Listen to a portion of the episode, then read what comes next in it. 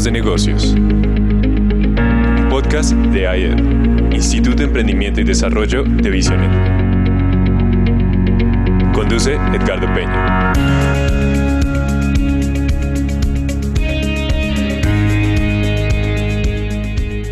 Buenas tardes, queridos oyentes y podcasters de Hablemos de Negocios. Aquí estamos hoy lunes 31 de agosto, eh, cayendo la tarde, cerrando la tarde de este mes, el octavo mes del año. Y pues de plácemes porque eh, hoy a la medianoche terminarán oficialmente las cuarentenas en Colombia, en todo el territorio colombiano, lo cual significará obviamente no que la pandemia terminó, sino que entraremos en nuevos procesos. Bienvenido entonces, querido oyente, este programa Hablemos de Negocios es uno de los productos del IED, Instituto de Emprendimiento y Desarrollo de Visionet. Aquí nosotros siempre buscamos integrar espiritualidad y negocios, integrar la vida espiritual con la vida real, entre comillas, la llamamos así para explicar nuestro concepto. Queremos también brindar herramientas para afrontar ese, ese tiempo de crisis y para avanzar en todos los proyectos de emprendimiento, de empresa, de negocio y demás. Este programa está siempre al aire a las 6 de la tarde los días lunes, hora colombiana, y después queda disponible en versión de podcast para todos nuestros oyentes. Muy bien, entonces comenzamos pues. Escuche muy bien lo que es nuestro tema del día de hoy.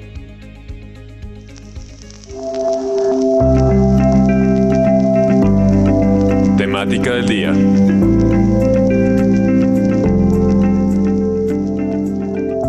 Tema central para nosotros en estos días y lo hemos tratado en algunos otros de nuestros espacios radiales, pero hoy lo traemos aquí porque también ha significado el desarrollo de nuevos emprendimientos o el fortalecimiento de nuevos emprendimientos. Nuestro tema del día, salud mental en tiempos de crisis.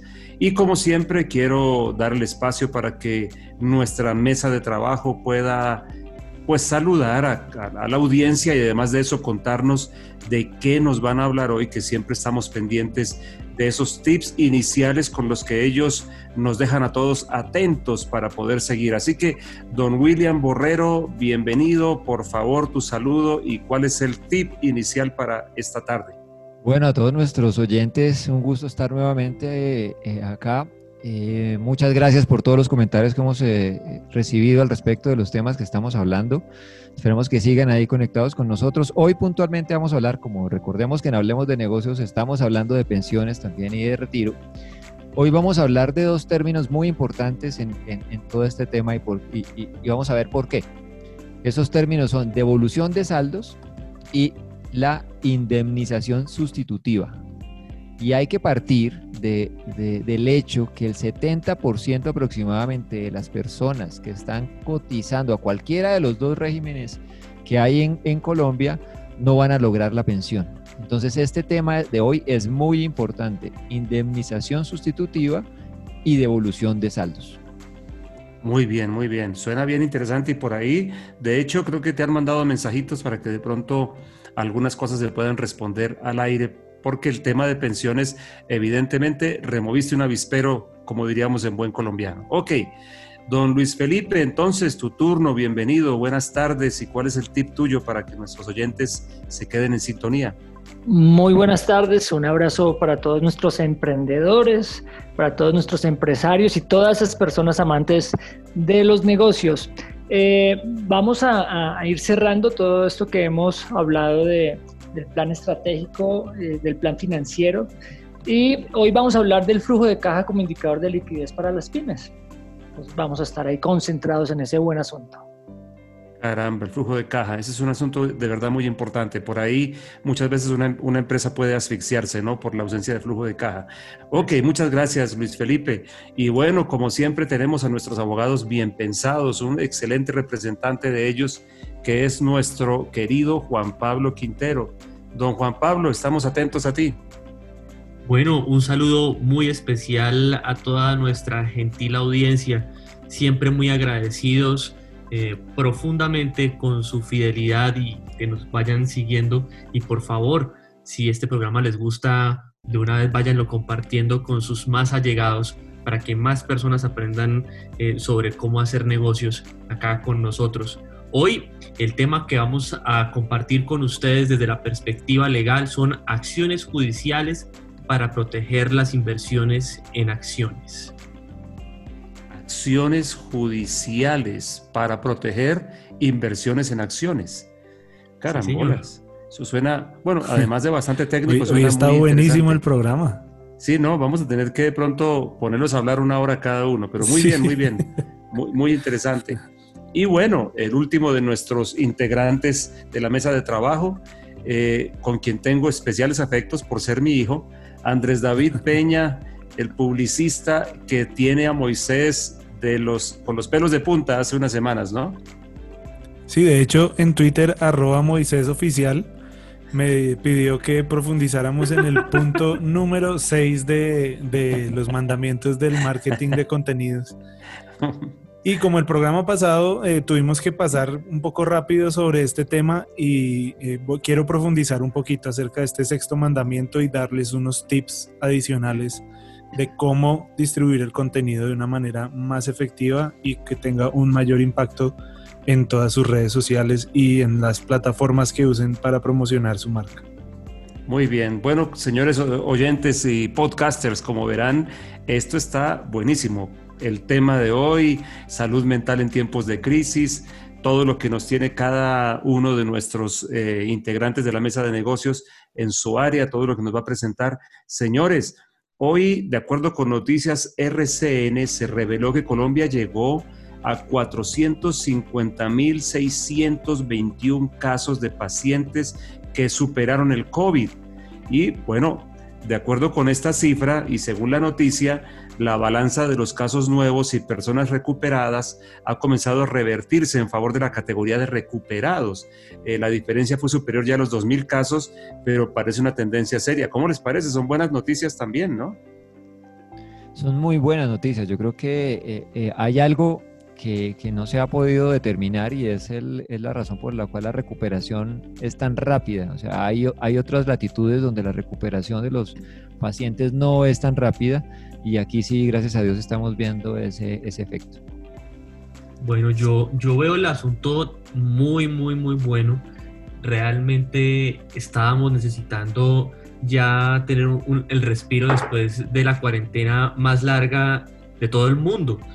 Y mm, el asunto, habiendo seguido, e invitamos también a nuestros oyentes a seguir en Espíritu de Alma y Cuerpo, porque hubo un debate acerca de la pandemia muy interesante, pero ya podemos ver que alcanzamos el pico, estamos, estamos saliendo y parte de esos indicadores es precisamente que más personas se recuperan de las que se están enfermando día a día. La noticia es espectacular eh, y también pues nuestra labor es continuar protegiéndonos, ¿no? Con nuestro tapabocas, lavándonos las manos para poder eh, eh, conservar nuestra vida relativamente normal y sacar este país adelante. Hay dos casos ahí importantes para, para mencionar y es, es España e Italia. España está presentando una segunda ola en cambio, Italia no está presentando segunda ola. Es un tema súper interesante y, lo que dice Juan Pablo es un tema comportamental. Y la teoría, ahí se hace muy válida la tesis que nos presentó en Espíritu, Alma y Cuerpo, ese programa excelente que tenemos al aire es los jueves, ¿no, Andrés David? Eh, eh, un especialista que trajimos, que es David Camilo Durán, él habló que esos, que esos, me pareció muy interesante, espero haber entendido bien, él decía que esos rebrotes, en realidad lo que estaban mostrando era que ellos no habían llegado al pico mayor y que por eso estaban dándose esas, esas, esos fenómenos. Lo dije bien, ¿verdad, Andrés? ¿Tú recuerdas esa parte? Y de hecho, de hecho una, una cosa que nos ilusiona más es que los datos en Colombia tienen un margen como de 10 días, más o menos, 10 a 15 días entonces ahorita puede estar mucho más marcada la cifra a favor de los recuperados. Realmente los colombianos lo hemos hecho mejor de lo que pensamos y yo también estoy seguro que vamos a demostrarnos a nosotros mismos y al mundo que lo podemos seguir haciendo bien para entrar en esta nueva fase de recuperación. Muy bien, buenas la noticias. cuarentena más larga del mundo, ¿no? ya podemos sentirnos orgullosos de algo que tenemos. No, ganamos, ganamos, ganamos eso. No, y también, y también eh, de valorar el tema de, del ejercicio de nuestros cuerpos médicos, de nuestras unidades de atención, porque pues eso también es, es, muy reconocido, ¿no? El tipo de cuerpo médico que tenemos, sus calidades y, lo que han hecho también me parece muy importante. No, Feli, eh, importantísimo también y el resto de la mesa de trabajo.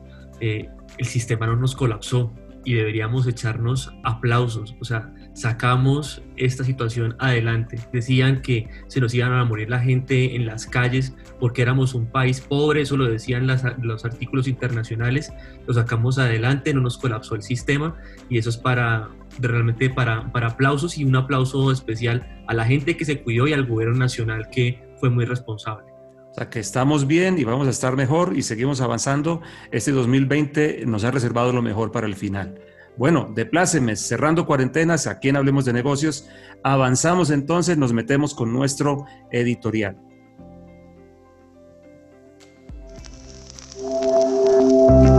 Editorial con Edgardo Peña.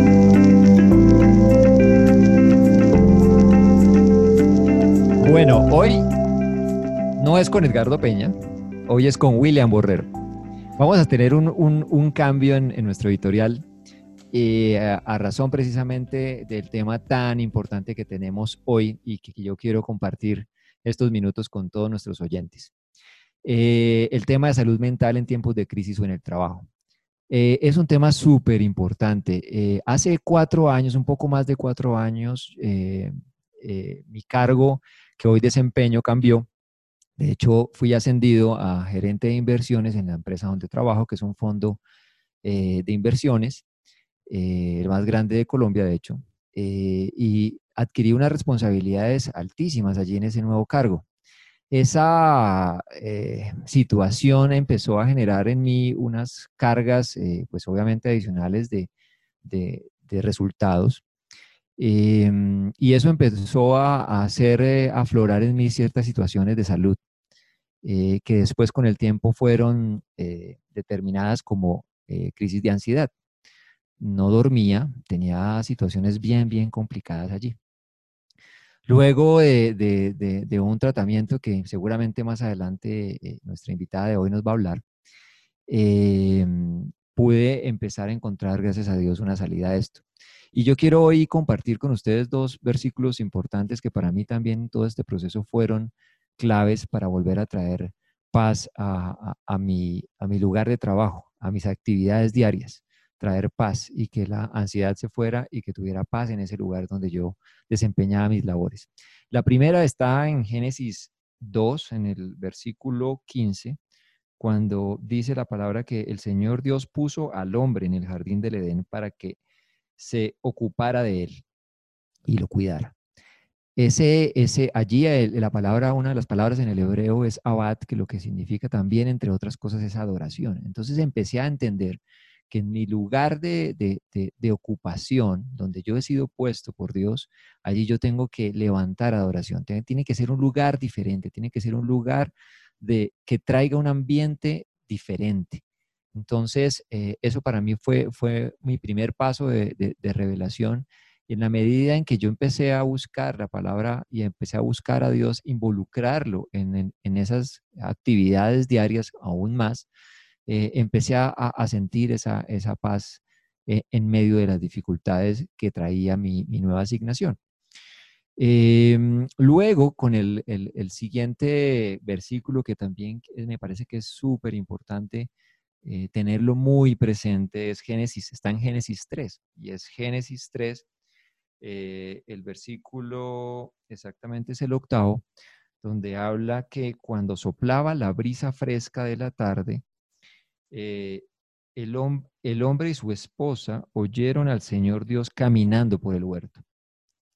Aquí yo ya entendí, para mí esto fue como, como hace Andrés David, eso fue una explosión en el cerebro para mí, porque eh, el entender que Dios se pasea por el huerto, el huerto en este caso es una representación de la oficina de Adán, de la empresa de Adán, del almacén de Adán, de la, o cambiemos el nombre de Adán y pongamos cada uno de los nombres nuestros, del consultorio de, la doctora Lucía, del em, el taller donde trabaja el ingeniero eh, Robinson, eh, etcétera. El nombre que le queramos poner a, nuestra, a, este, a este huerto, ese es el, eh, el juzgado donde nuestras, nuestros jueces desempeñan esas funciones tan importantes.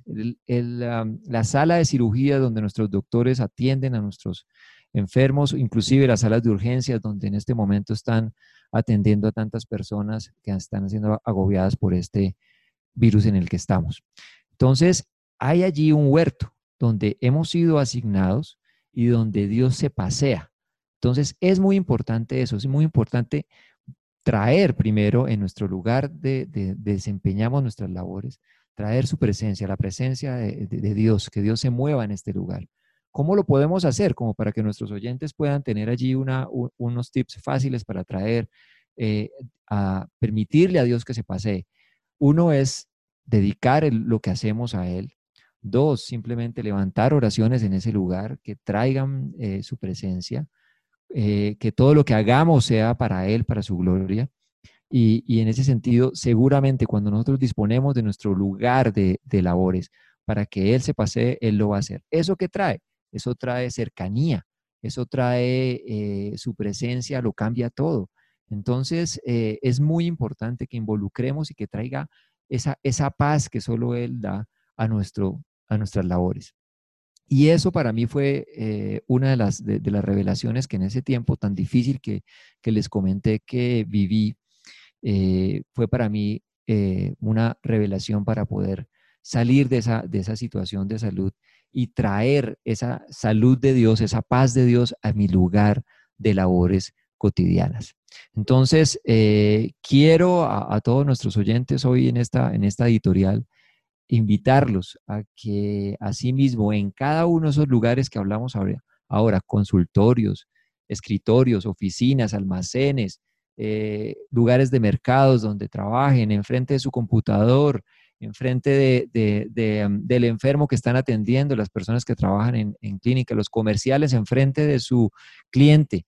Siempre, siempre traer allí en ese lugar la presencia de Dios y hacer todo lo que hagan allí pensando en que Dios está acompañándolos y que la paz de Él venga sobre ustedes en ese lugar donde ustedes estén desempeñando sus labores cotidianas. Entonces, muy importante, anhelar, anhelar que Dios se pasee en medio de nuestro lugar de trabajo. Los frutos se verán totalmente eh, incontables, seguramente vamos a tener un, tiempo eh, buenísimo en la medida en que Dios empieza a involucrar en medio de nuestro trabajo. Y lo más importante y lo que yo puedo decirles es que vino paz a mi corazón, pude volver a dormir también, eh, estar muy tranquilo sabiendo que Él me iba a respaldar en medio de, mi nueva asignación y que los resultados iban a ser los mejores porque Él estaba conmigo. Entonces, los quiero con esta editorial invitar a que se queden con nosotros en este, eh, en este programa que es buenísimo y además muy pertinente a la situación actual que estamos viviendo.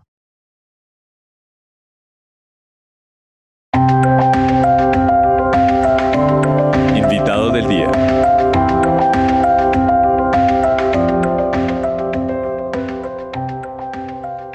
Bueno, después de escuchar este excelente editorial, estamos listos para meternos con nuestra invitada del día, como ustedes se darán cuenta, aquí en Hablemos de Negocios, nosotros somos completamente incluyentes, verdaderamente incluyentes. Y hemos tenido, no sé si igual número de hombres que mujeres aquí. Hoy es uno de esos casos para hablar de nuestro tema salud mental en tiempos de crisis. Yo quiero presentarles entonces a Ángela Gacharná. Ella es psicóloga clínica con 11 años de experiencia en práctica profesional que habla de atención psicológica y consultorías. Es especialista en clínica y autoeficacia personal. Además, trabajó como docente de la Facultad de Psicología de la Universidad del Bosque en la Cátedra de Trastornos Infantiles y Medición y Evaluación a nivel de pregrado. Apoyó también como docente el Centro de Investigaciones las en el centro de investigaciones las líneas de investigación relacionadas con desarrollo moral, psicología de la salud y psicología clínica y positiva. Ángela ha realizado conferencias relacionadas con el manejo de las emociones, prevención del suicidio, resiliencia, escuela de padres, preparación para la paternidad, crianza positiva, entre otros temas. Su área de interés es la familia, así que ha hecho énfasis en el desarrollo y adaptación de tratamientos psicológicos basados en evidencia, ajustados a las necesidades de niños, adolescentes y familias desde un enfoque biopsicosocial y espiritual. Como ustedes ven, es una hoja de vida llena de riqueza. Ha realizado diferentes cursos y actualizaciones relacionadas con el desarrollo infantil, terapias de tercera generación, funciones ejecutivas, neuropsicología, pautas de crianza y métodos alternativos de educación, entre los que se encuentran, por ejemplo, la Escuela Montessori y el Reggio Emilia. Actualmente es directora de la compañía, un programa de atención integral enfocado en la familia y en población de riesgo en términos emocionales. Se encuentra felizmente casada con uno de nuestros miembros de la mesa de trabajo, que es Andrés David, y es madre de dos hijos en edad preescolar que, by the way, como dirían en Estados Unidos, son mis nietos, porque les estoy presentando orgullosamente a mi nuera Ángela Gacharná. Actualmente está cursando un diplomado muy interesante sobre funciones ejecutivas en preescolar. Bueno, es una hoja de vida, la verdad, muy bonita. Ángela, tengo que hacer el esfuerzo aquí de no decirte como te digo de cariño, porque estamos en un programa de radio. Pero bienvenida, por favor, un saludo inicial para nuestros oyentes. Sé que ya también estás acostumbrada a radio porque estás allí bien metida en espíritu, alma y cuerpo, un programa radial excelente. Pero por favor, un saludo para los oyentes y los podcasters y nos metemos a conversar contigo. Bueno, muchas gracias, muchas gracias por esta invitación. Realmente un honor estar aquí. Eh, igual se siente eh, lindo poder estar en otro programa diferente a Espíritu, Alma y Cuerpo y se siente raro también porque obviamente estoy al frente de personas que admiro mucho, valoro mucho y bueno, dan nervios también. Tienes que admitirlo, que ese aquí es más chévere. No hay problema, tranquila que igual nadie te va a sacar del otro programa, pero evidentemente aquí todo es mejor, así que hay que admitirlo, hay que admitirlo, ¿no? Bueno, si hablo de lo que me gusta, es más chévere. ok, en todo caso, eh, perdonarán los oyentes también si en algún caso se nos va la familiaridad por el frente, vamos a intentar que no. Ángela, hay un asunto por donde yo quisiera comenzar a conversar contigo los problemas emocionales, eh, la salud mental, la salud emocional de los colombianos está hoy de verdad en, crisis. Y eso involucra a la gente cristiana, porque a veces nosotros, los cristianos, usamos una especie de mantra, disculpen, espero que ninguno lo ofenda, como no me pasa, no me pasa, no me pasa, pero sí me pasa, que es diferente al confesar la palabra de Dios sobre nosotros, no es la misma cosa. Pero en realidad la salud emocional y mental de, los colombianos ya venía comprometida desde antes. Tú me puedes decir algo, nos puedes decir algo, estoy en lo correcto. Eh, los datos indican que hace tiempo veníamos en una situación difícil y ahora el COVID como que disparó todo eso. ¿Qué nos puedes decir de esa parte a nivel general y también al interior de la iglesia y de la gente cristiana? Claro que sí. Bueno, como dices, eh, realmente si las personas ya venían, eh, digamos que siendo vulnerables a todos estos trastornos de salud mental o problemas de salud mental, como depresión, ansiedad, eh, gente con malos hábitos de alimentación, con problemas de sueño, con también trastornos causados por el estrés laboral, y demás. Y como tú bien lo dices, eh, tanto los cristianos como los no cristianos eh, no le ponen mucho cuidado a estos temas. ¿sí? Es más fácil ir al médico porque, no sé, tengo un dolor evidente en, el cuerpo, eh, que si tengo alguna enfermedad psicosomática o al contrario, pues algo ya diagnosticado ni siquiera muchas personas no han estado todavía diagnosticadas y sí han sufrido por años de depresión o ansiedad.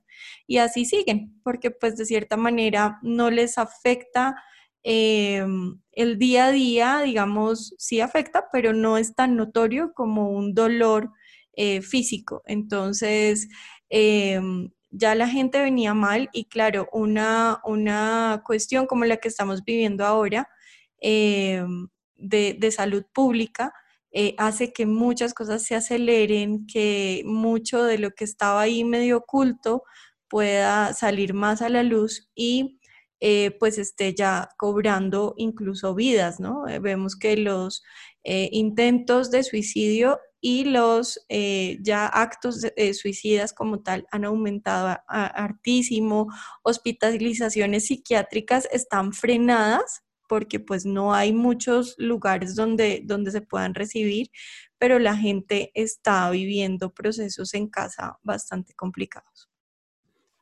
Yo, ya te adelantaste un poquito una pregunta que yo te quería hacer, pero aunque suene redundante, ¿qué es lo que más ha influido en ese tiempo, o aunque, aunque suene obvio, pero por más que sea obvio, lo quiero preguntar, ¿qué en, este, en esta temporada de pandemia, en esta cuarentena de cuarentenas, qué es lo que más ha influido en, ese, en esa, ¿cómo se puede decir?, exacerbación de los problemas mentales y emocionales. ¿Hay, ¿Hay, algo que tú puedas decir concretamente esto? Pues yo sé, uno puede hablar, digamos, la cuarentena en general, pero dentro de la cuarentena, cosas que ustedes en la compañía, tú y el equipo de trabajo de la compañía han detectado como claves en este, en este disparo de los problemas de salud emocional y mental?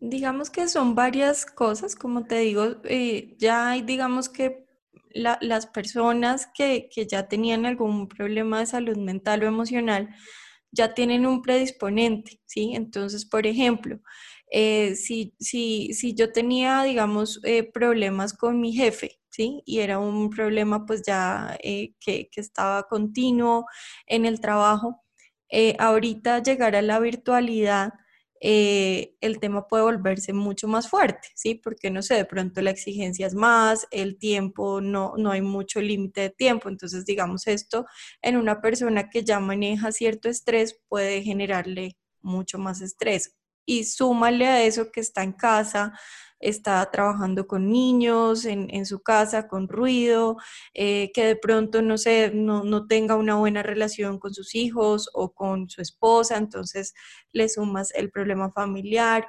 eh, le sumas también la incertidumbre que, casi el, 70% de los colombianos están viviendo eh, y ya pues obviamente lo han experimentado en cuanto a desempleo o el hecho de congelar sueldos o, o, ya pues digamos eh, bajar o reducir el porcentaje de sueldo que se estaban ganando. Entonces todo esto hace que, que, se, que se aumente en adultos, en niños, pues eh, el hecho de, del cambio de el estar encerrados, de estar privados de la libertad.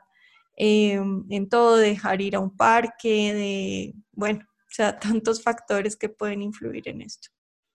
Y bueno, aquí está la mesa de trabajo ya que te cae encima preguntas, pero una, una cosa más para, para preguntarte, la, la, proporción en lo que ustedes están atendiendo digamos, qué proporción hay de personas cristianas, porque de pronto puede haber un, eh, digamos, existe, por ejemplo, en general el mito de que una atención psicológica o de ese orden es para solamente la gente que está mal de la cabeza o algo por el estilo, o si estamos hablando del lenguaje de iglesia, ah, es que usted no tiene suficiente fe, de pronto usted realmente no está viviendo una vida correcta.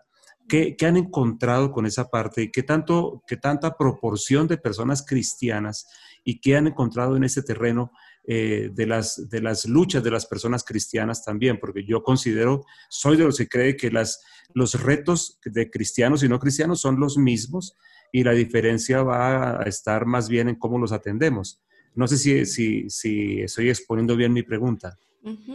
Sí, es, es fuertísimo lo, lo, que dices y lo que hemos encontrado eh, ahorita pues trabajando. Eh, tenemos eh, una prevalencia de enfermedades como depresión y ansiedad digamos que son las que más puntúan dentro de las enfermedades eh, de salud mental eh, que tenemos, que pues digamos que corresponden a la estadística mundial, ¿sí? O sea, que uno podría decir, eh, en la estadística que dan de depresión, se dice que dos de cada tres personas pueden estar sufriendo de ansiedad, ¿sí? Y digamos, muchas de esas estadísticas estaban proyectadas al 2020, ¿sí? Incluso estudios de la Organización Mundial de la Salud venían con proyecciones de 2013 a 2020, que es como, fue como el último estudio general que se hizo, y esas proyecciones daban, indicaban esto.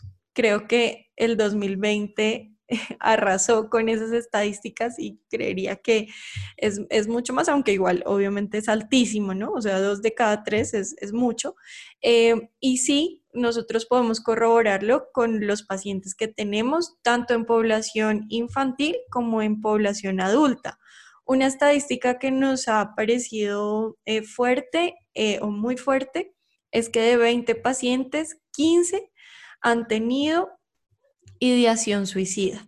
Eh, cristianos, ¿sí? Entonces, o sea, es fuerte, es, cuando uno se encuentra con esa realidad, dice, no, algo, algo pues no estamos haciendo bien o algo no estamos viendo, algo estamos ignorando para que obviamente esas estadísticas estén pasando. Eso es muy importante decirlo clarísimo, porque de pronto también puede haber personas cristianas luchando con cosas y tienen un sentido adentro que se suma que es de culpa, ¿no?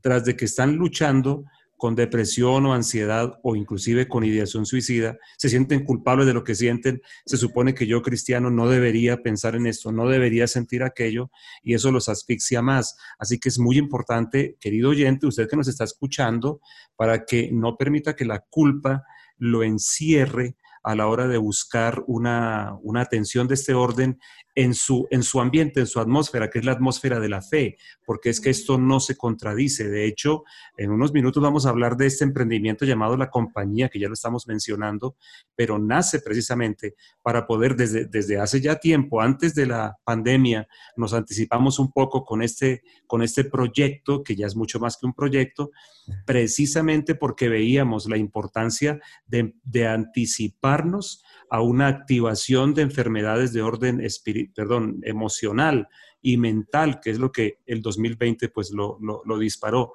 Pero yo aprovecho para decirle, usted, querido oyente, no se, no se, no se ponga ese, esa mordaza de la culpa que no le permita de pronto acudir y recibir ayuda a tiempo, también ayuda, repito, en el ambiente de la fe. Bueno, Ángela, aquí te tienen preguntas, así que seguimos, seguimos nosotros. William, por favor, tu pregunta para Ángela. Sí, yo, yo, yo soy uno de los productos finales de, la compañía, los primeros productos finales de la compañía, y es eh, gracias a, los profesionales, al equipo de profesionales allí, eh, a la doctora Alexandra Bustos, y por supuesto a la doctora Ángela Gacharná que, me acompañó en, todo el proceso también. Para mí fue una, bendición estar eh, eh, eh, con ellas. Y la verdad es algo que yo quiero motivar a todos los empresarios, emprendedores, a todos nuestros oyentes, profesionales inclusive también, que involucren dentro de su presupuesto el acompañamiento eh, profesional, porque esta situación eh, de disminución de los empleos, tal como, lo, como, como la doctora Ángela nos lo hablaba al comienzo, eh, la situación económica que estamos viviendo, pues genera una, una ansiedad en todos nuestros empresarios.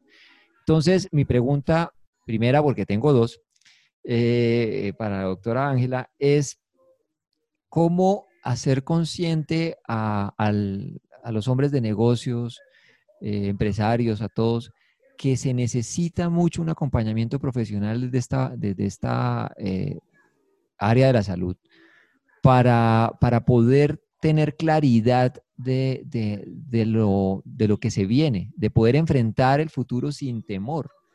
¿Qué, qué consejo le podemos dar al, al, al, empresario, al profesional, para animarlo a tomar este tipo de, acompañamientos? Bueno, eh, partiría de, explicar que somos eh, un, digamos que estamos completos en espíritu, alma y cuerpo, ¿sí? Que somos de verdad seres integrales, seres que necesitamos responder a esas, a esas digamos, tres áreas o tres necesidades. Em, y que cuando solo nos enfocamos en una, por ejemplo, cuando nos enfocamos solo en el desarrollo profesional, en el, éxito, en, en, poder, pues obviamente ser eh, o crecer en, esa área y abandonamos de pronto lo que, lo que está en el alma o lo que está en el espíritu y no logramos ese equilibrio, no vamos a lograr el, eh, ser el, el 100%, ¿sí? Poder ser productivos, poder eh, crecer, poder crear incluso, tener mayores ideas, eh, mejores ideas, crear más estrategias. Entonces yo, yo, lo, yo se lo diría de esa manera, ¿no? Eh, eh, no todas las personas, además, bueno, yo estoy formada o tengo mi formación en psicología positiva y la psicología positiva lo que dice es, no, no necesitamos a que la persona llegue aquí enferma, ¿sí? Llegue ya con todo el problema, ya con todo el estrés eh, desarrollado o el ataque de pánico, sino cualquier persona podría necesitar eh, superar algunas cosas que, que, la rodean o potencializar esos, esas virtudes, esas fortalezas, esas, eso, eso para lo que es bueno ¿sí? Tanto emocional, en términos emocionales como mentales o cognitivos, y podría entonces llegar a, cosas mayores o a cosas más altas, ¿sí? Desde la psicología positiva, digamos que así es que se abordan las cosas. Entonces, bueno, yo soy muy partidaria de eso, ¿no? Porque casi que es una propuesta muy bíblica, ¿sí? De poder, pues, eh, pedir ayuda cuando la necesito y, ver que pues no, no me lo sé todo, no tengo todo ya controlado y que necesito seguramente en cosas que soy muy buena, necesito alguien que de pronto me pueda enfocar un poco más y ayudarme a crecer más. Mi, segunda pregunta, y para dejarle espacio también obviamente a mis compañeros, eh, está asociada con, la, con lo que viene después de esta pandemia. Eh, estamos hablando de, que el trabajo en casa llegó para quedarse, etcétera. Eh, pero yo sí te quería preguntar con respecto a eso. Trabajo desde casa y salud mental. Eso hacia adelante, ¿cómo crees tú que se debería enfrentar? Bueno, no es para todo el mundo, ¿sí? Definitivamente. Em, hay personas que tú les preguntas en este momento y dicen, uy, soy el más feliz o soy la más feliz, sobre todo lo vemos mucho en mamás, lo vemos mucho en mamás que, pues están teniendo la oportunidad de, de, estar en casa con sus hijos, así sea, digamos, trabajando, pero pues muchas mujeres han ganado ese espacio, otras no, otras dicen no, ya no me aguanto más porque, bueno, necesito salir de casa.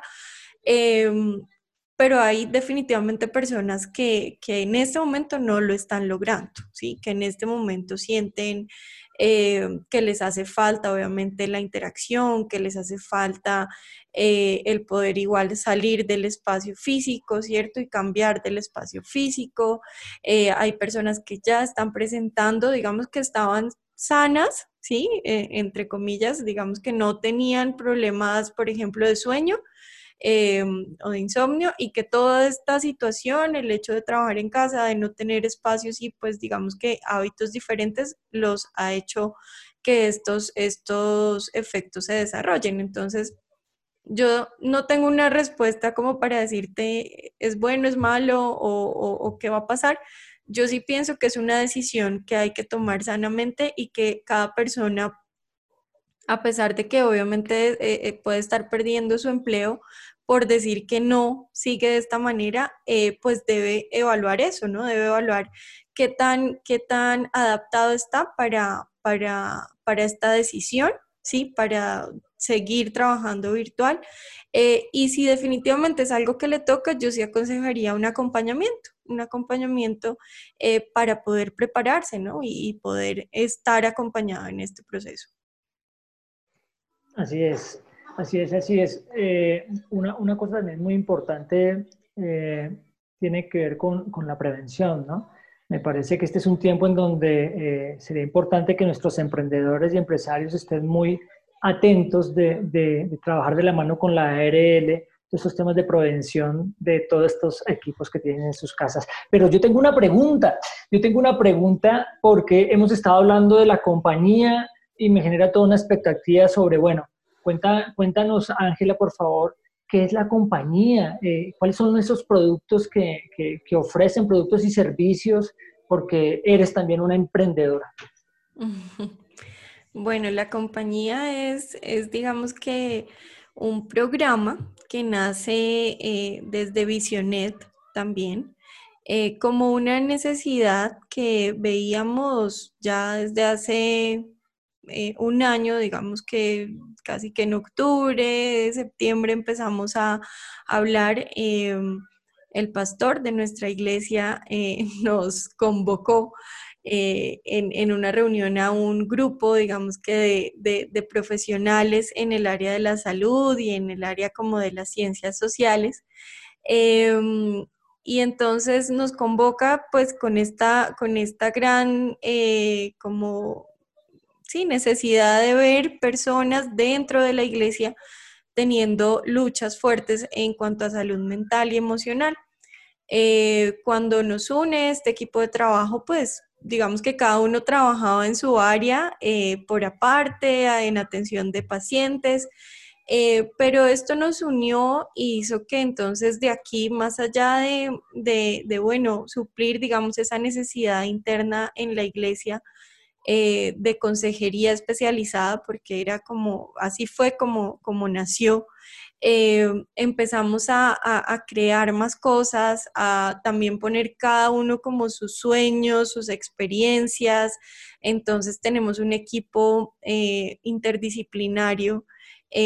muy lindo, de verdad. Yo no, no, tengo otra expresión porque son personas maravillosas, son personas además em, muy enfocadas como en su vida, en su, en su relación con Dios, que eso pues pesa muchísimo, eh, o bueno, para mí pesaba demasiado, eh, pues no es lo mismo asociarse con, ¿cierto? Con, con un... Eh, con alguien que no comparta, digamos, ni siquiera pueden ser cristianos, pero si no comparte como ese mismo amor, esa misma pasión por Dios, ahí ya empieza a haber problemas. Entonces nos unimos, empezamos a, de verdad soñar, a crear, a, ver lo más grande. Y, bueno, nace en, noviembre, ¿sí? Ya un proyecto, o sea, se formó tan rápido que además fue sobrenatural como poner tantas personas tan diferentes a, pensar en, en, una idea y cómo todo empieza a fluir Em, y bueno, en noviembre nace, empezamos a, trabajar fuerte y, bueno, toda esta, toda esta temporada de, pandemia hizo que también diera como a luz más rápido, ¿no? Entonces, eh, hemos visto que, realmente todo lo que estaba en nuestro corazón primero eh, se, ha, se ha dado en las personas, siendo pues esto una respuesta integral ¿sí? Para atender de verdad las necesidades de las familias, para poder em, eh, ir como ser respuesta en, tres áreas, que es lo que he venido hablando, que es espíritu, alma y cuerpo, ¿sí? Em, cómo poder ser respuesta y como equipo eh, unirnos para, para, bueno, para dar este, este tipo de soluciones. Entonces nos enfocamos en, en atención psicológica, y socioemocional, eh, teniendo entonces psicología clínica, trabajo social eh, y atención médica desde la medicina, digamos, funcional, como también la medicina alternativa, digamos, en términos eh, de salud mental, logoterapia también y pues todo el abordaje espiritual que, no podía faltar. Entonces, espiritual, alma y cuerpo, digamos que es el fuerte de la compañía. Qué interesante, qué interesante, muy, muy, muy, muy chévere todo lo que nos dices, Ángela. Eh, yo tengo que también ser sincero con nuestra audiencia, porque pues eh, conmigo duerme una de las eh, miembros del equipo de trabajo. Y una confesión, es una confesión. Es una confesión y yo estoy enamorado de ese proyecto. y, y, para nuestros oyentes también dejarles el mensaje que hemos venido insistiendo creo que todos acá en la mesa de trabajo, y es que el poder uno ser consciente que uno tiene algún problema emocional, mental, no me hace menos espiritual. Ustedes imagínense desde mi perspectiva legal ustedes tengan, alguno de ustedes tenga una demanda, esté embargado, está a punto de un remate y que me salga a decir que porque cree en Dios cree que se va a liberar de ese proceso. Eso no quiere decir que usted es un hombre de fe una mujer de fe. Lo que quiere decir es que usted es temerariamente imprudente. Em, entonces, eh, para que ustedes tengan, tengan en cuenta que eh, al momento que tengan, que identifiquen algún tipo de esa situación, eh, puedan pedir ayuda y esta, digamos, este emprendimiento ya hecho realidad es, es, verdaderamente espectacular. Ángela, yo te quería, te quería preguntar una cosa en específico para que nuestros oyentes tengan claro las diferencias entre una cosa y la otra. ¿Qué diferencia tienen ustedes, por ejemplo, al eh, o más bien, un paciente, un potencial paciente, ¿qué diferencia encuentra en la compañía con, por ejemplo, eh, asistirse de una EPS? Sabemos que las EPS eh, hoy en día cuentan con psicólogos. ¿Qué van a encontrar distinto en la compañía que, una, e que una EPS o que una oficina de psicología tradicional? Eh, bueno, Juanpa, igual, pues eh, bueno, con una EPS todo, ¿sí? Porque lastimosamente el sistema de salud eh, no, no, alcanza, digamos, a, a, valorar pues este tema, aunque ya hay, hay, pues leyes y se han tratado de, de dar muchas leyes al respecto, eh, pero no hay, no hay forma, digamos, de, de dar ni, profesional, ni profesionales altamente capacitados ni tampoco el tiempo, ni la estructura. Entonces, una cita en una EPS te dura 15 minutos, ¿sí? En, en, en, psicología, ¿sí? Cuando eso es un absurdo. Eh, uno en 15 minutos no logra ni presentarse, ¿sí? Entonces, eh, pues nosotros digamos que tenemos sesiones mucho más frecuentes, ¿sí? Donde nuestras sesiones eh, digamos que duran, pueden durar entre 30 a 40 minutos, pero pues no, no nos vemos una vez al mes, sino nos vemos cada ocho días. Eh, eso hace ya la diferencia. Eh, los costos también, porque pues al ser fundación, nosotros estamos ahorita tratando de que todos nuestros procesos tengan algún tipo de, de, auxilio, ¿sí? O de ayuda. Entonces estamos eh, tratando que con nuestras capacitaciones, nuestros talleres o todo lo que ofrecemos extra a una consulta eh, o a un proceso terapéutico pueda tener cierto, cierto patrocinio eh, y así poder entonces ofrecer estos procesos a un costo pues mínimo, sí, mínimo, porque los procesos de salud mental son muy costosos, sí, digamos que tú vas al médico, así sea el médico particular, eh, por algún proceso, no sé, eh, estomacal, sí, o digestivo. Eh, bueno, tu cita es una vez al mes, ¿sí? Y puede ser costosa, pero es una vez al mes y el tratamiento se acaba, no sé, a los tres meses. Pero con un proceso terapéutico, tus citas deben ser semanales. Hay casos donde tienen que ser dos veces por semana, por ejemplo, en un caso de depresión muy, muy fuerte.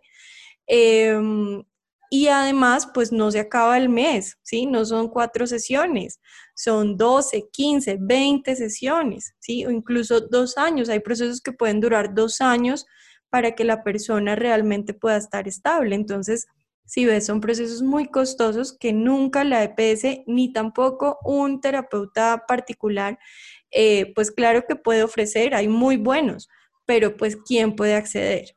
Entonces siempre los procesos se quedan en el inicio, siempre se quedan en las fases de evaluación, que por eso eh, le apostamos a esto, ¿sí? Porque claro, yo he trabajado en, en psicoterapia como independiente muchos años, pero esa es la realidad, los pacientes cuando medio se sienten un poquito bien, ya, abandonan. Entonces, ¿cómo queda el proceso? Nunca queda completo.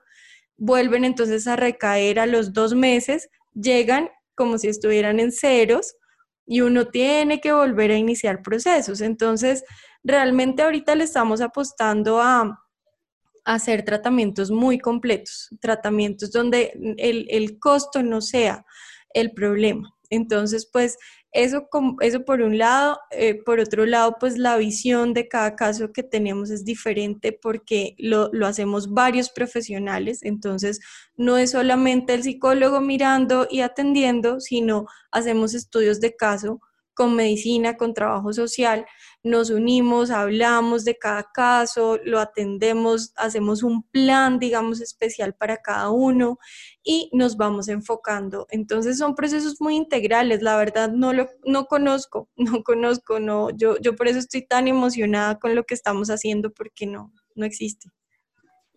Qué bueno todo esto. Es una, como una, una, una pregunta concreta para una respuesta rápida, porque el tiempo ya se nos fue. ¿Cómo, cómo se siente emprender en lo que apasiona y enciende el corazón? No, es un sueño, realmente es, es un sueño hecho realidad, o sea, es algo que, que, mueve el corazón, que, que sobrepasa, digamos, incluso una necesidad económica, ¿sí? O sea, hay, hay, veces que nosotros gastamos horas, tiempo, recursos y como que ni estamos pendientes. Yo sé que aquí los financieros pueden estar en contra de esto, eh, pero bueno, e, es, es, algo que obviamente va más allá y más cuando pues nuestras carreras o nuestras profesiones tienen que ver con una vocación, ¿no? De dar la vida por el otro. Entonces, creo que eh, nosotros nos sentimos tan felices cada vez que vemos a un paciente. Eh, triunfando en algo, así sea algo muy pequeño, ya, esa fue la mejor paga que tuvimos en, el mes, en el día, en la semana. Entonces es un trabajo lleno de muchas recompensas, o sea, no, no puedo decir otra palabra. Eh, que cuando uno hace lo que, lo que ama, lo que le apasiona, pues eh, uno de verdad se siente recompensado y, siento eh, yo en este momento que es un regalo de Dios, o sea, realmente el haber podido escuchar su palabra desde, desde muy joven, porque yo estaba a punto de dejar mi carrera por lo mismo, porque dentro de la iglesia habían personas que decían, no, la psicología, eso, eso no puede ir con Dios, como que, ¿qué le pasa? ¿Cómo así que psicóloga? Y yo decía, sí, yo en, octavo semestre dije, no, yo, yo me voy a salir de psicología, yo no voy, ¿para qué? Si esto no tiene nada que ver con Dios. Y recuerdo una palabra profética, porque creo que esto es muy importante, eh, que me llega también a punto de tomar esa decisión. Me la dio la pastora Nancy y me dice, eh, de, nuestra iglesia, y me dice, eh, tú, Dios te quiere en lugares donde otros no pueden entrar. Eh, y él te ve como un salvavidas. Entonces incluso me, puso una imagen de una cueva y bueno, mejor dicho, me, me relató todo. ¿Cómo me sentí? Yo dije al principio, bueno, esto cómo es cuando empecé, eh, entré a prácticas ese mes y literal hice mi práctica en un lugar donde nadie podía entrar porque era en una unidad de cuidado intensivo neonatal. Entonces nadie podía entrar, o sea, literal. Y yo pude entrar ahí, yo podía entrar todos los días. Vi milagros ocurrir con cada bebé, con cada familia. Entonces fue una respuesta de Dios de quédate ahí. Y ahorita cada vez que estoy escuchando a alguien, yo digo, estoy entrando donde otros no pueden entrar, ¿sí? Entonces creo que, es una suma de cosas que, realmente me hacen muy feliz y, y, esa pregunta me hace muy feliz porque porque puedo reconocer de verdad lo que, lo que es trabajar con amor y además eh, siguiendo un propósito y un llamado de parte de Dios. Qué bien. Como usted puede escuchar, querido oyente, la vida no se reparte, no se divide, la vida es integral, la misión de vida es integral también. Y, eh, digamos, guardada las proporciones y muy a la manera de Moisés, que Andrés David ha puesto muy de moda en los últimos programas, él trajo del monte un diseño de un emprendimiento a través del cual la gente se conectaría con Dios. Y esa es la idea, que del monte, de nuestros encuentros con Dios, surjan emprendimientos, diseños que Dios nos dé inspirados por Dios, que puedan ser respuesta para gente que está necesitándolo.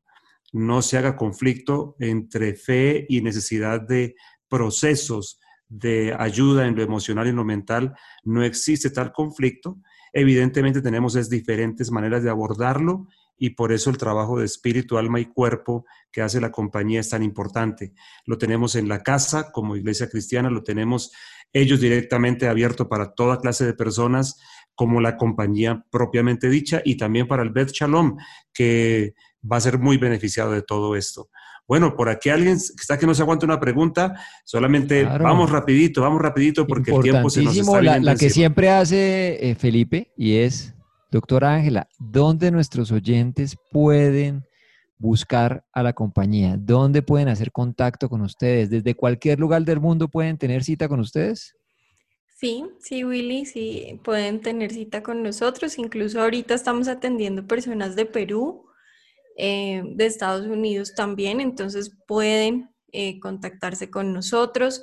Eh, tenemos una página web, em, una página web, tenemos un Instagram, tenemos pues nuestra página web es la compañía, la compañía punto vicio net.org.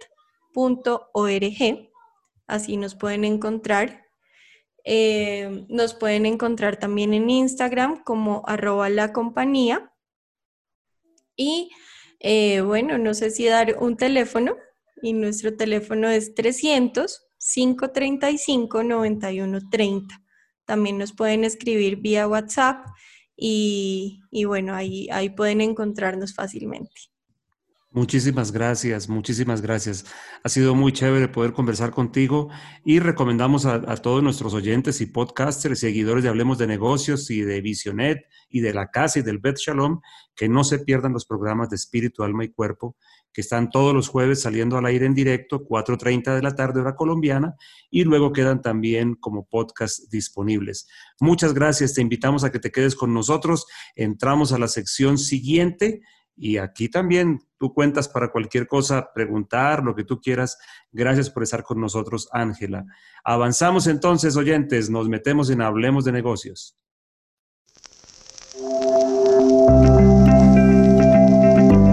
Ahora hablemos de negocios. Bueno, y aquí nos metemos con las promesas que nos hicieron los integrantes de las mesas de trabajo. Hoy la pusieron difícil, yo no sé cómo vamos a ir con el tiempo, porque han dicho cosas muy interesantes. William, tú hablaste de dos conceptos, aquí nos dejaron a todos atentos, de evolución de saldos, indemnización sustitutiva y tus temas recientes de pensión tienen a la audiencia muy atenta. Así que aquí estamos, somos todos oídos.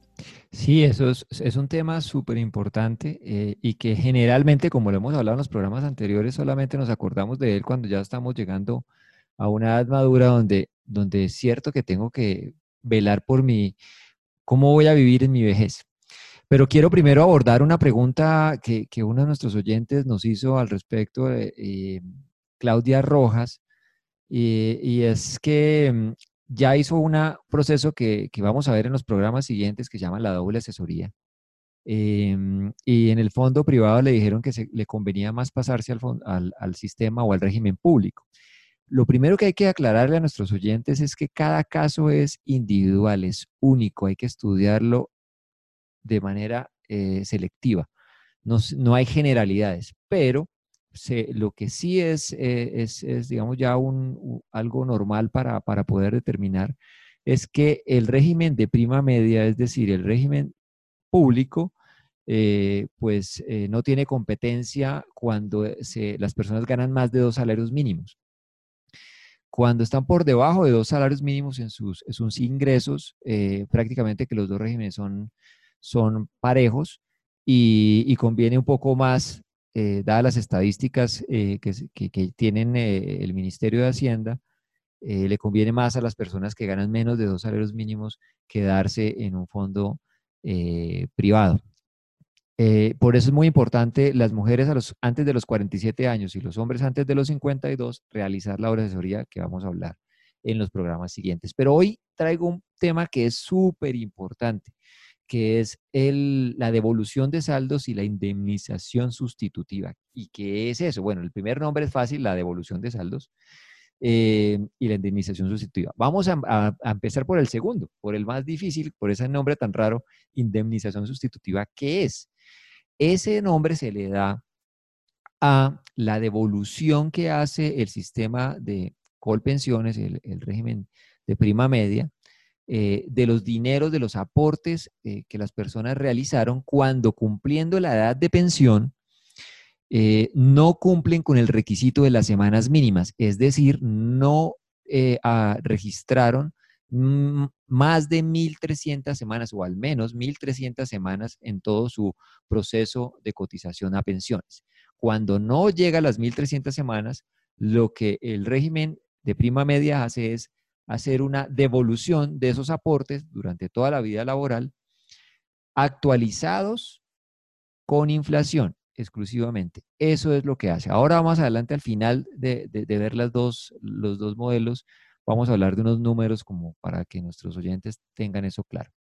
La segunda, que es la devolución de saldos, es lo que es el mismo, la misma situación de devolución de aportes, eh, en el otro régimen, el de ahorro individual, pero con una diferencia monumental. La diferencia es que allí la persona igual no logra las 1.150 semanas, llega a la edad de pensión primero, o sea, mujeres a los 57 y hombres a los 62, pero a esa edad no logra eh, completar las 1.150 semanas, que es el requisito mínimo. ¿Qué pasa allí? Si no las completa, se le devuelven sus aportes, pero ojo con esta gran diferencia, más sus rendimientos. Este es un tema muy, muy importante. La realidad de nuestro, en general de nuestro sistema pensional es que el 70% aproximadamente de las personas que cotizan, como le dije al comienzo del programa, no se van a pensionar porque no van a completar estas semanas. Tenemos una cultura de, de no formalidad que no están ahorrando para, la vejez. Entonces, ¿cuál es esa gran diferencia? De si yo me quedo, si yo sé que no voy a completar las 1.300 semanas y estoy en, eh, en el régimen de prima media, es decir, en el Colpensiones, ¿qué me va a pasar al final de, que llegue a cumplir la edad? Y lo mismo en la situación de, estar en el régimen de ahorro individual. La las cifras, las, estas son cifras reales, en promedio en los últimos siete, seis años, siete años, los fondos de pensiones que, que han dado la, eh, la devolución de saldos, el promedio ha sido alrededor de 30 millones de pesos de devolución de saldos por persona. ¿Cuánto creen ustedes que ha sido el promedio de la indemnización sustitutiva que Colpensiones ha entregado a los afiliados? Recuerden que uno es solamente aportes traídos en inflación, que es el Colpensiones, y el otro es aportes más rendimientos de las inversiones que los fondos hacen en sus portafolios en inversiones financieras. ¿Qué creen ustedes? No me arriesgo, no me arriesgo. En, el de, en, los fondos de pensiones el promedio fue 30 millones de pesos. ¿Cuánto creen ustedes que fue el promedio en ese mismo tiempo, en los últimos seis años, eh, del régimen de prima media? ¿Cinco millones? Sí, señor, le pegó. Uy, yo iba, a decir la, yo iba a decir la mitad de los 30. 5 millones de pesos fue el promedio.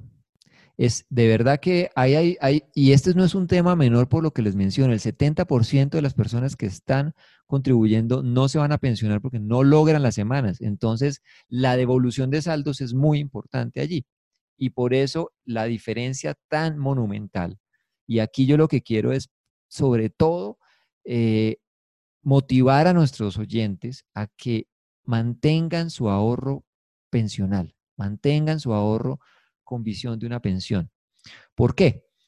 Unos números rapiditos que me permiten dos minuticos para, dar estos números. Un aporte a pensión por un salario mínimo, hoy en día más o menos estamos a 250 mil pesos para redondearlo para que nos quede fácil el, el número.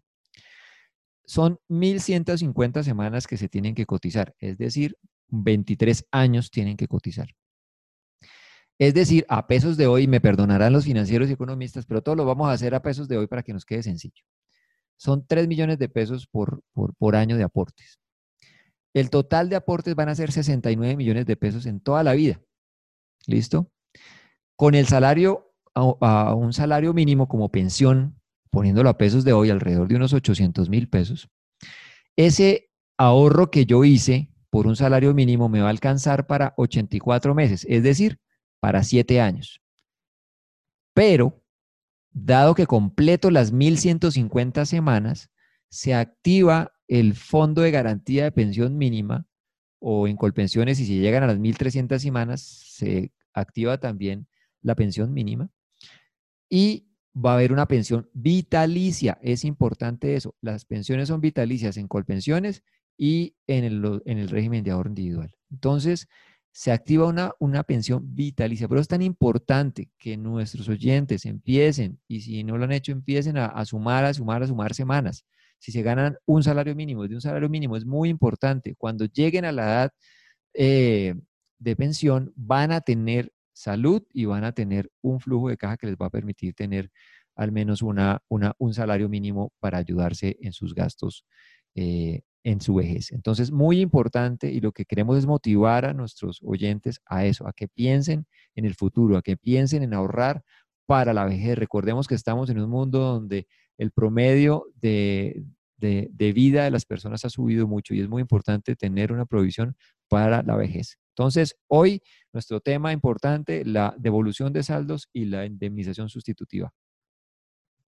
Uno escuchándote no sabe cómo quedar, como entre asustado, preocupado. ¿Tú qué piensas, hablando, una, pregunta aquí que de pronto no va en contra del tema de las pensiones, pero eh, tal vez la mejor respuesta sea el, emprender más que el pensar en, el ahorro pensional, porque queda uno ah, invirtiendo años de dinero y de esfuerzo que finalmente no van a generar mayor cosa.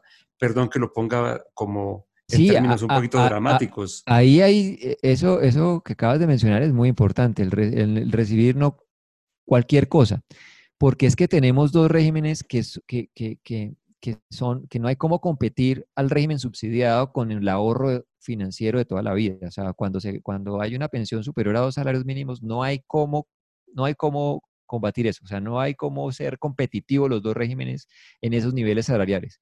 En los niveles salariales de abajo son iguales, pero sí, totalmente de acuerdo. De hecho, en la Biblia no hay un escenario de, de pensión y de retiro.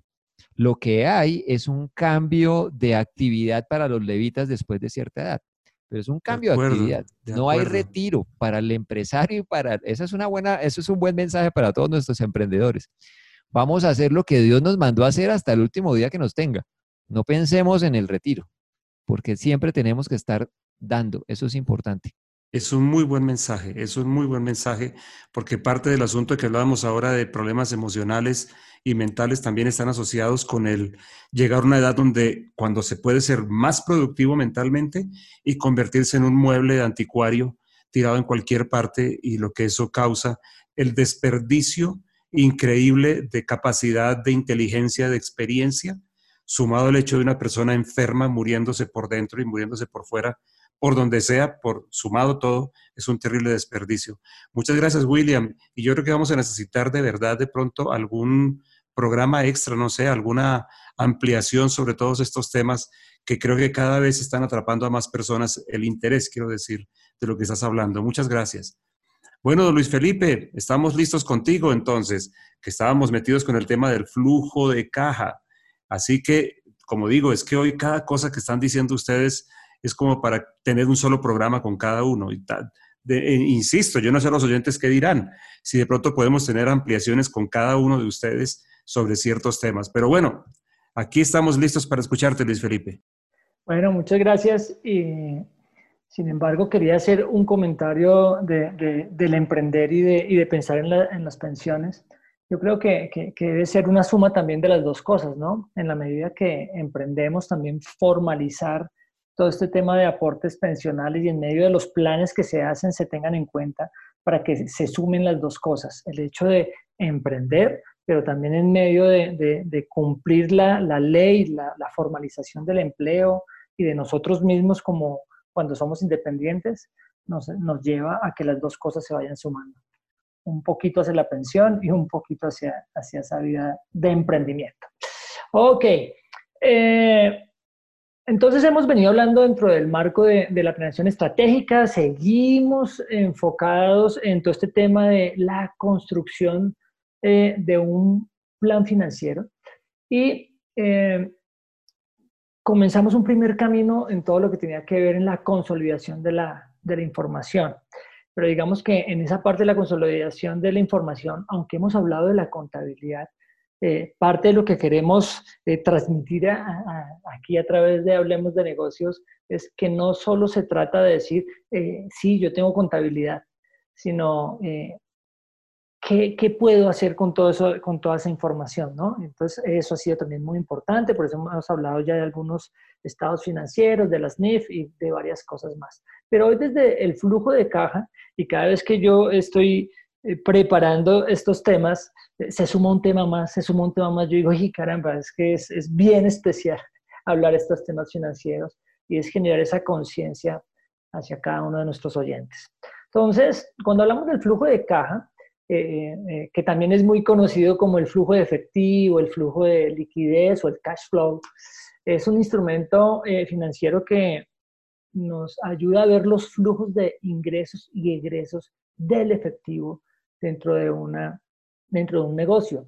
Y eso permite eh, no solo conocer el presente de su liquidez, sino sobre todo el proyectar lo que es muy importante. El flujo de caja representa matemáticamente, como para hacer un, un pequeño resumen, eh, la diferencia entre lo que yo cobro y lo que tengo que pagar. ¿Cómo se mueve ese efectivo entre lo que yo recibo líquido en el efectivo? Porque no se trata solo con lo que yo facturo, porque hay una diferencia entre lo que yo facturo y cómo recibo ese dinero que facturo. Eso es lo importante del flujo de caja, pero también en, los, pagos, en los pagos que tengo que hacer.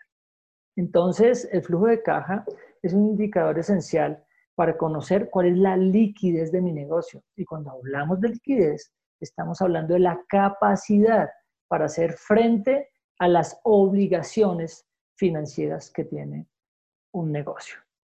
Eh, pues obviamente como estamos aquí en un programa radial, pues hablar un poco de la, estructura no es el propósito, aunque voy a hablar rápidamente de ella, sino eh, eh, poder validar para qué nos sirve, para qué nos sirve nosotros pensar en decirle a nuestro contador o a decirle a esa persona de, las finanzas o pedir una consultoría a quien hablemos de negocios, para poder decir, para poder decir si yo necesito el flujo de caja. Eh, y tocando un poco el tema de la estructura, como estamos hablando del flujo del efectivo, entonces, en una estructura muy sencilla, cuando, cuando la gente va y busca estructuras de flujos de caja, hay unos que, traen una cantidad de información o que piden una cantidad de información, pero eh, en medio de, de, la experiencia yo he construido un modelo que, que, es muy práctico y sobre todo cuando estamos enfocados en todos estos temas hacia las pymes, ¿no? Que muchas veces eh, se hace muy complejo este tipo de informes y, no resultan útiles. Entonces, principalmente es entender un poquito lo que decíamos de cómo están los ingresos, ¿cierto? Pero sobre todo de esos ingresos, cómo me va a entrar el efectivo. Y por eso hablábamos de la consolidación de determinados informes. Por ejemplo, yo debo conocer el comportamiento de mi cartera para poder decir, a la hora de yo planear mi flujo de caja, esa facturación que tengo proyectada, que la puedo tener proyectada eh, desde mi presupuesto, cuánto voy a generar de ingresos por los diferentes rubros en mi negocio, ahora es y cómo me va a entrar esa cartera. Entonces, por eso hablamos de la importancia de los datos históricos, porque eso me van a ayudar a entender comportamientos. En este caso, ¿qué comportamiento necesitamos ver allá en nuestros estados financieros? ¿Cómo se comporta mi cartera? Cuando yo tengo entendido, en un ejemplo, que mi cartera a los 30 días tiene una recuperación del 50%, que a los 60 días eh, eh, el 60%, que a los, a los, a los 90 días eh, llego al 80%. Entonces yo puedo venir aquí dentro de mi flujo de caja y de manera escalonada ir proyectando ese comportamiento de cómo me va a entrar mi dinero, más el dinero que tengo al inicio de, la construcción de mi flujo de caja. ¿Eso qué me va a entregar? Me va a entregar a mí eh, un total del ingreso que me dice, ok, más o menos cómo se va a, cómo se va a comportar el ingreso del dinero a la caja de, mi negocio. Y no estoy hablando eh, de la caja específica en la caja general, sino en la cuenta de caja que tiene que ver también con los saldos de los bancos. Entonces ya tengo ese gran total. Ahora yo necesito saber, bueno, de acuerdo a las obligaciones que tengo y en los tiempos que tengo que pagarlas, entonces poder validar si a la, hora, a la hora de entender cuánto dinero me va a entrar, ¿cierto? Y cuánto tengo yo que pagar, cómo va a ser mi flujo de efectivo por mes. Y ese acumulado, de acuerdo a lo que sucede el siguiente mes, entre lo que ingresa y lo que, y lo que se gasta, en los pagos que tengo que hacer, en la liquidez que tengo que tener para poder atender esos pagos, cuánto voy a tener disponible en efectivo para poder cubrir estos pagos. Entonces, cuando yo ya tengo esa claridad de esa información, comienzo a entender mucho más el para qué me sirve un flujo de caja. Entonces, por ejemplo, me sirve para anticiparme a un futuro déficit o a un futuro superávit. Y desde ello entonces tomar decisiones adecuadas eh, en el caso de tener que buscar financiación o tener que buscar capital o colocar un excedente en inversiones rentables. Un ejemplo, eh, eh, para la institución en la, que, en la, que trabajo y presto mis servicios como director administrativo y financiero, ahora en este tiempo de pandemia fue necesario poder revisar eh, no solo la proyección de un presupuesto, sino la proyección de flujo de caja para saber en respecto a unos posibles escenarios de cómo se comportaría la recuperación de la cartera en medio de la pandemia, entonces encontrar un punto y poder decir, voy a necesitar ir a los bancos, no voy a necesitar ir a los bancos, qué cosas debo revisar dentro del comportamiento de, mi negocio para que me ayude a entender eh, si hay un déficit o habrá un superávit. También nos va a servir para establecer una base sólida para sustentar, eh, eh, en el caso de que no sea una empresa de servicios, qué mercancía tengo que adquirir, cómo debo proyectar mis ventas, porque si estoy viendo que me voy a quedar con problemas de liquidez, entonces debo también ir a mirar estos otros aspectos. Eh, si podemos comprar de contado o tenemos que aplazar los pagos, si hay necesidad de cobrar, cómo debo proyectar mi cartera, porque a través del flujo de caja yo sé cuánto crédito puedo dar en mis ventas, por ejemplo, o cómo puedo pagar mis deudas, si las puedo pagar en la fecha de vencimiento o qué cosas debo hacer. Entonces el flujo de caja a la hora de, permitirme ver estas cosas, pues me va a permitir anticiparme a una cantidad de comportamientos importantísimos, que principalmente por lo que sufre una empresa es por su flujo de caja. Tremendo todo esto. Yo, yo de verdad insisto, vamos a necesitar espacio propio con cada uno. Es que están diciendo cosas muy importantes. Pero bueno, avancemos. Muchas gracias, Luis Felipe. Los abogados bien pensados estamos, como siempre, a la expectativa. Yo alcanzo, alcanzo a recordar que algo hablaste de acciones judiciales y hasta ahí llego. En todo caso, aquí estamos, Juan Pablo, para escuchar lo que tienes. Bueno, nuevamente muy buenas noches a toda nuestra audiencia. Muchas gracias. Y bueno, entremos rápidamente en materia. Resulta que con la introducción de la ley 1258 de 2008, no solamente el ordenamiento jurídico entró un nuevo tipo societario que es la sociedad por acciones simplificada, sino que adicionalmente al final de esa ley entran una serie de acciones especiales judiciales para eh, introducir a nuestra vida económica y nuestra vida judicial nuevos conceptos de cómo es que se protege una inversión. Tradicionalmente en Colombia nadie en su sano juicio quería entrar a una sociedad anónima o una sociedad limitada eh, totalmente ajeno al control de la compañía. Es decir, que no existían los incentivos económicos para que una persona en su sano juicio quisiera ser accionista minoritario dentro de una compañía que hemos denominado cerrada. Cerrada es una sociedad que no cotiza eh, sus acciones o bonos en el mercado público de valores. Lo que quiso hacer la SAS, aparte de simplificar los trámites y hacer la vida más sencilla al empresario y al emprendedor, fue también traer acciones judiciales especiales que haga que los, las personas solamente quieren eh, invertir capital dentro de una empresa tengan el incentivo económico adecuado para poder ser accionista minoritario. Tradicionalmente, ¿qué era lo que sucedía? Y pongámoslo en palabras muy sencillas. Eh, yo tenía el 20, el 30% de, de una sociedad, otra familia tenía el 70%, y yo veía cómo eh, el gerente era usualmente el padre de esa familia se colocaba un salario estrafalario.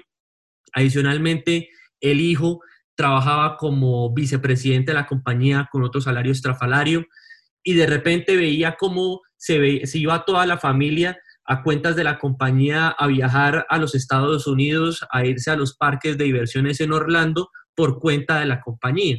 Al final, por supuesto, el estado financiero del siguiente año iba a reflejar que esa sociedad lanzaba utilidades cero, a pesar de que los flujos de caja que nos mostraba Felipe hace unos momentos daban unos saldos absolutamente positivos e inclusive eh, se podía ver que la sociedad era tremendamente rentable. ¿Rentable para quién? Para los accionistas mayoritarios que tenían la posibilidad de establecer la administración.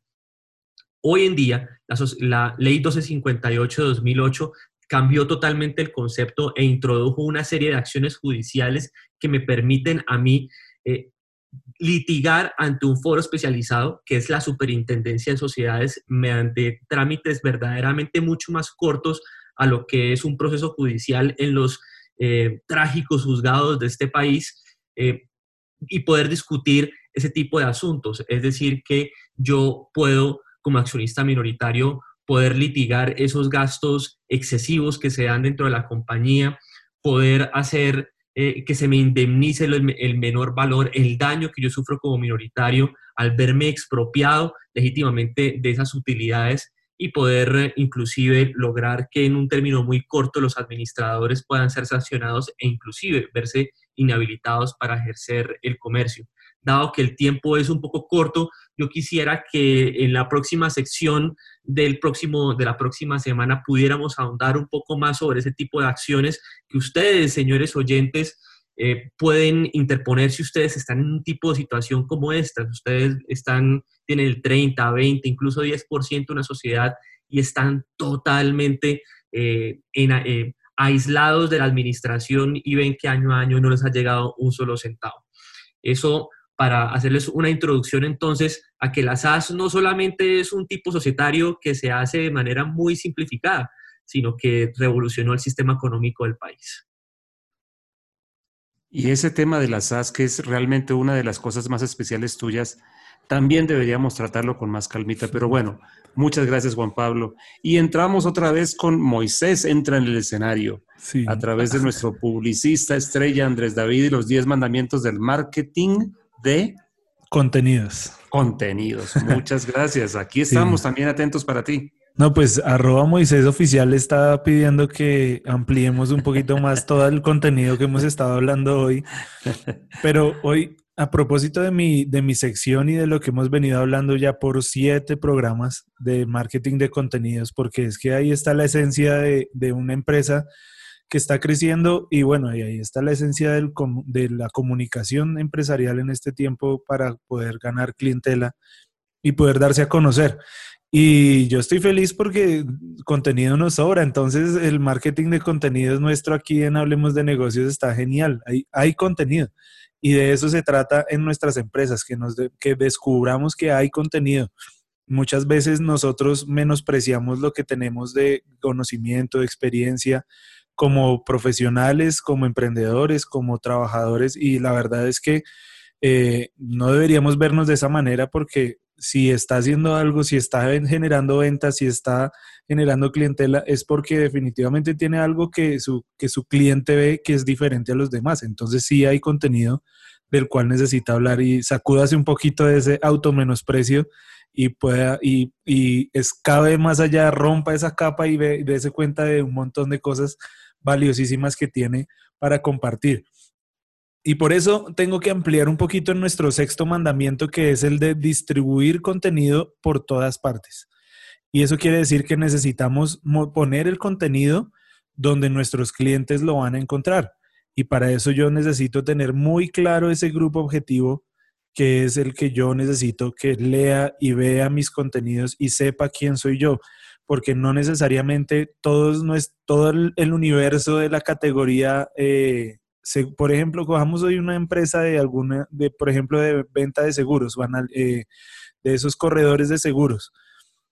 y no, no, todos, no todos los que compran seguros van a ser mis clientes. Yo necesito saber específicamente quiénes son. Y antes lo segmentaban era por franjas horarias, por revistas, por periódicos. Y ahora pues tenemos la tecnología y tenemos el, todo el mundo web que nos enseña y nos segmenta exactamente quiénes son nuestros clientes, dónde están, en qué sectores de la ciudad. Y yo tengo la posibilidad de, de segmentarlos de la mejor manera pero asimismo yo también necesito conocer las redes sociales, eh, los lugares específicos, los, los, las páginas donde voy a ampliar, donde voy a eh, entregar mi contenido, porque si no lo entrego de la manera efectiva, pues, y, y en el lugar donde yo necesito que ese contenido se vea, pues obviamente voy a desperdiciar ese contenido. Entonces, para ampliar esto, quiero compartirles y darles unas recomendaciones de, don, de cómo seleccionar eh, los canales para distribuir el contenido. Antes, eh, en, y todavía se habla en, medios eh, ATL, que son televisión, periódicos, todo eso, pues todavía se habla de, de los canales, ¿no? De, de, de qué, en qué canal se va a usar, no, no el canal de televisión, sino en por cuál canal voy a comunicar. Entonces, vallas, revistas, televisión, pero en Internet también tenemos la posibilidad y nos da un buen margen pues a nivel de presupuestos y eso y de alcance también pues porque cada vez más gente está conectada al, al Internet y pues con esta pandemia y con este encierro ha crecido muchísimo más. La primera entonces que pueden seleccionar es la publicidad nativa. La publicidad nativa es esos bannercitos que ustedes ven en las páginas cuando navegan eso es una publicidad paga, eso es una pauta, pero les va a ayudar muchísimo a promocionar su contenido. Por ejemplo, esos que uno ve debajo del... A mí me gusta ver mucho las páginas de fútbol y abajo dice, tienes que ver este producto increíble o, o esta historia que cambió mi vida y cosas así que lo enganchan a uno y lo aterrizan a otro, a otro lugar. Redes sociales, Está Facebook, YouTube, eh, Instagram, Vimeo, TikTok, hay tantas, tantas opciones, LinkedIn, y todo esto eh, es bien importante, pero entonces eh, ahí podemos usarlo de dos maneras, una pautando y otra haciendo nuestro contenido orgánico. Pero el contenido en estas redes debe ser algo importante que tengamos en cuenta. Y es, no es un contenido donde yo le digo, cómpreme, cómpreme, cómpreme, sino donde empiezo a, a distinguir las diferentes fases en las que está mi grupo objetivo para la compra. Al principio puede ser una, puedo segmentarlo en tres, sigamos, el ejemplo de la empresa de, de, seguros. Entonces, el primero está hasta ahora considerando comprar un seguro. El segundo, entonces ahí yo tengo que hablarle de la importancia de los seguros, de lo que sea que voy a hablar. El otro que ya sabe que es importante un seguro, pero entonces quiere ver la mejor opción. Entonces le empiezo a generar contenido en esta segunda fase donde yo ya sé que ya sabe que es un seguro y ahora empieza a buscarlo. Y después en la tercera fase es el que ya está listo para comprar. Entonces ahí yo ya le empiezo a, a generar otro contenido a estas personas para eh, ya generar la compra. Entonces es un proceso, no es simplemente cómpreme, sino yo necesito también en mi contenido dar ese proceso para que la gente sepa el, el, el, por qué necesita llegar al servicio que yo proveo. Este contenido lo puedes compartir, querido cliente, lo puedes, lo puedes compartir en, en cuantas plataformas quieras, pero sigue ese, ese orden. Email marketing, genial, es buenísimo enviar correos donde eh, compartamos contenido. Y tercero, el, blog. Entonces hablamos de cuatro cosas, perdón. Publicidad nativa, que aparece en unas páginas, redes sociales, email marketing y el bloguear, hacer blogs, generar contenido escrito. Y es donde vamos a realmente medir nuestro alcance. ¿Esto para qué? Para que podamos entonces organizar nuestro contenido, que pueda estar optimizado, que nos permita llevar un proceso con nuestra, con nuestra clientela y que además de eso nos permita generar un contenido relevante que vaya cumpliendo en las etapas que nuestra, nuestra gente necesita saber, ir educando, en, en, entre comillas, ir educando a ese cliente para que vaya haciendo una compra inteligente, una compra emocional, como quiera plantearlo, pero que vaya en ese proceso para que pueda aterrizar en una compra efectiva.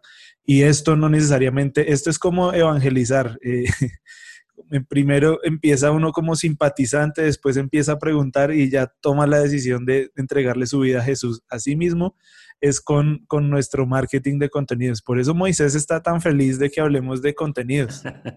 Pero claro, y que vamos a, creo que Moisés está listo para crear un nuevo libro de Deuteronomio, que sea todo para marketing y todo eso.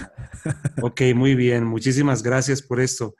Igual eh, igual lo, recomendable para esto obviamente es que puedan eh, eh, asesorarse, acompañarse de alguien que sea un gestor de contenidos, un, publicista, un, especialista en marketing, porque pues estas son cosas que hablamos para que nuestros clientes conozcan, pero pues hay gente experta que los puede acompañar de una manera muchísimo más efectiva en su contenido. Y dicho sea de paso, aquí estamos, ¿no? Para eso también existimos. El IET está a su disposición para poder acompañarlos en estos procesos. Lo único, lo único que, un, que un asesor no puede hacer es generar el contenido que tiene cada uno de nuestros clientes, de nuestros oyentes aquí, que sabe qué es el contenido valioso que tiene en su empresa que lo diferencia de los demás. Muy bien, muy bien.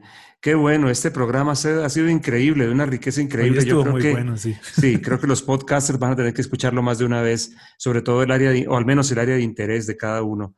Escríbanos y cuéntenos cómo está todo esto afectándoles y además de pronto, si esta idea de quizá tener algunos escenarios donde se pueda hablar con cada uno en particular más detenidamente podría ser útil. Bueno, nos estamos acercando al final de nuestro programa y nos queda la ñapita antes de despedirnos.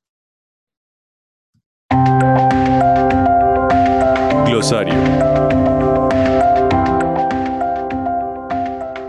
Bueno, siguiendo en nuestra línea de lo que hemos estado hablando hoy, el, término de hoy se llama buyer persona. ¿Cómo, cómo, sí, sí lo escucharon? Yo encuentro al Bayern Múnich, ¿no? ¿No se parece a ese? Que está, de moda por estos días. Bayern Múnich, ¿sí? ¿No es el mismo? No, no, no, no, no, no. Se llama Bayer persona, como comprador. Ah, Bayer de comprador. Ah, bueno, es que ahí uno, uno, uno nunca sabe, ¿no? Porque el Bayern Múnich pues está muy de moda. Bayer, ¿y cómo es el otro? Persona, ese sí es en español. Bayer persona, oh, pero toca decirlo con acento. Bayer persona. Pues sí, porque como todo en publicidad suena así como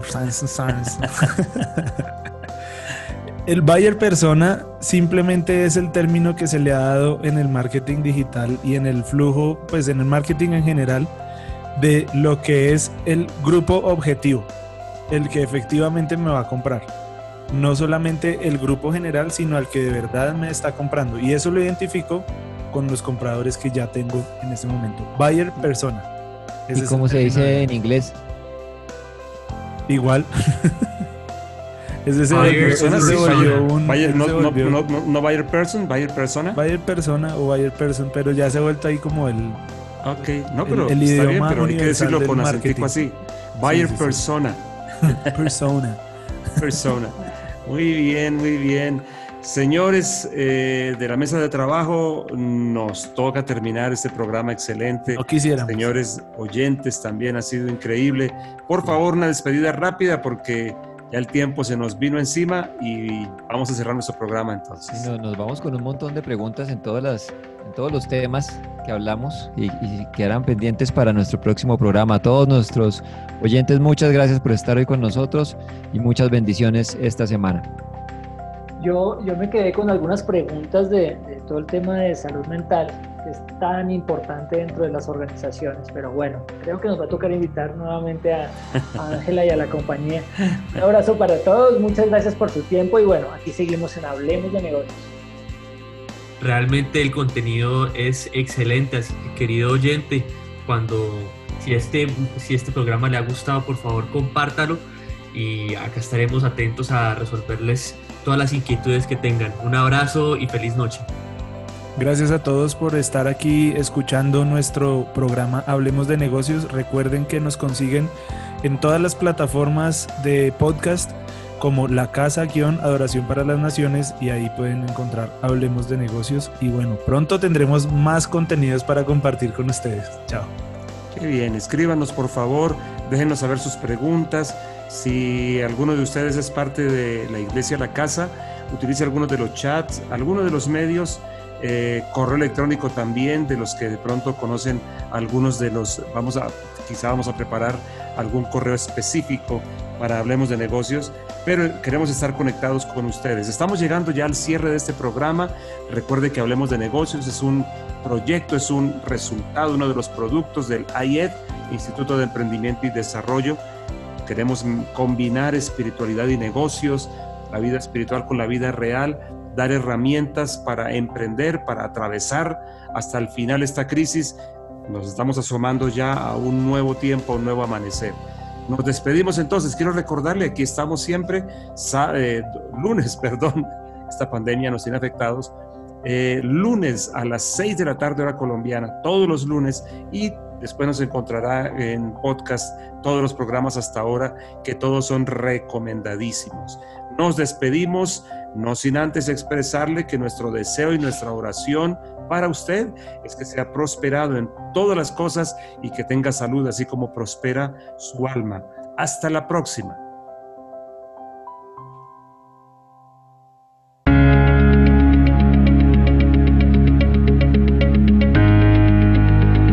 Hablemos de negocios. podcast de AIED, Instituto de Emprendimiento y Desarrollo de Visionet. Conduce Edgardo Peña.